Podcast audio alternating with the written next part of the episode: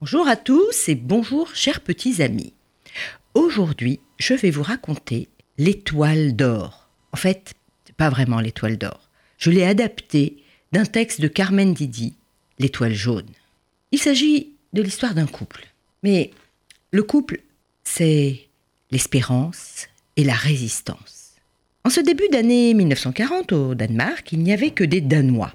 Il y avait un point commun. Tous étaient des loyaux sujets de leur roi bien-aimé, Sa Majesté Christian X. Chaque matin, le roi sortait à cheval et parcourait les rues de Copenhague. Il était seul et sans armes. Qui est-ce? dit un jour un étranger qui était en visite. Bah, c'est notre roi Christian. Mais sans escorte Mais mon ami, nous les Danois, nous aimons tellement notre roi qu'il n'a pas besoin d'escorte. Nous nous lèverions tous comme un seul homme pour le défendre. Les Danois étaient loin d'imaginer quel jour sombre les attendait, ni combien leur roi, si sage, allait s'avérer précieux. Et voilà que la guerre éclate, comme un orage, et elle gagna toute l'Europe. Même le roi Christian X ne put l'arrêter. Les nazis, les soldats nazis s'amassèrent à la frontière danoise, pareil à des nuages chargés de menaces. Et bientôt, malheureusement, là aussi, ils firent leur entrée dans Copenhague. Et la ville, comme les autres villes envahies par les nazis, connurent la pénurie, le couvre-feu. Et les soldats nazis apportaient aussi un drapeau qu'ils hissèrent au-dessus du palais royal. Et là, là, les Danois se demandaient ce que le roi allait faire. Ce n'est pas possible. Ce sinistre drapeau flottait sur la ville, synonyme de guerre, de peur, de haine, d'envahissement. Alors le roi envoya un soldat pour le décrocher. Et voyant que le drapeau n'était plus là, un officier nazi se rendit auprès du roi. Mais qui a enlevé le drapeau? J'ai envoyé un soldat le décrocher, répondit le roi, sûr de lui. Ah vraiment? Eh bien, nous le remplacerons, et demain un autre drapeau nazi flottera sur la ville. Eh bien, et demain, j'enverrai un autre soldat le décrocher, répliqua le roi. Je le ferai fusiller, cet homme-là. Dans ce cas, préparez-vous, monsieur, à fusiller le roi, car cet homme, ce sera moi. Espérance et résistance. Le drapeau nazi ne réapparut pas au-dessus du palais. Et la disparition du drapeau devint un vrai symbole de résistance. Les Danois usaient du moindre prétexte pour entrer dans la cour du palais et constater vraiment son absence par eux-mêmes. Oui, le drapeau n'était pas là. Et ce n'était qu'une petite victoire. Pour le roi, comme pour tout son peuple, la véritable épreuve était encore à venir, car la terrible nouvelle arriva, sans bruit, doucement, et elle arriva. Voici ce qui jonchait les rues, les murs.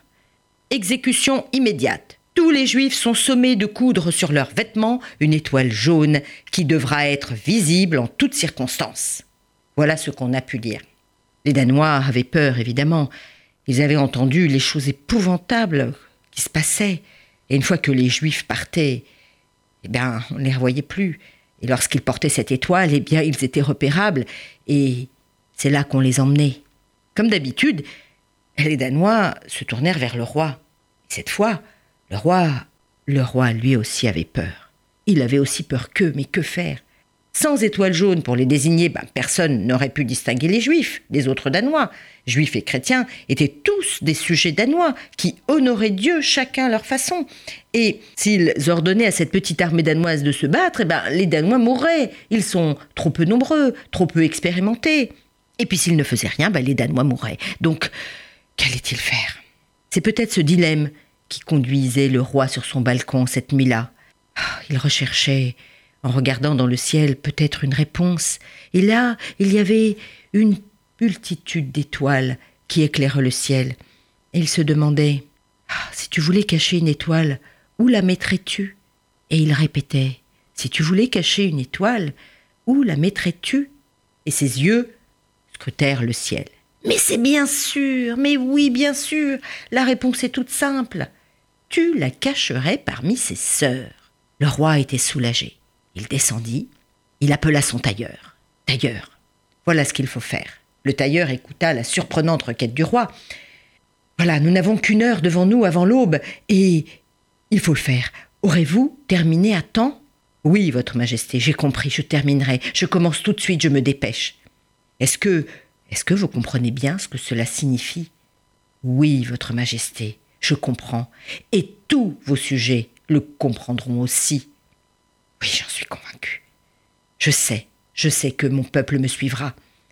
Il avait placé toute sa confiance dans les Danois, et les Danois avaient placé toute leur confiance dans leur roi.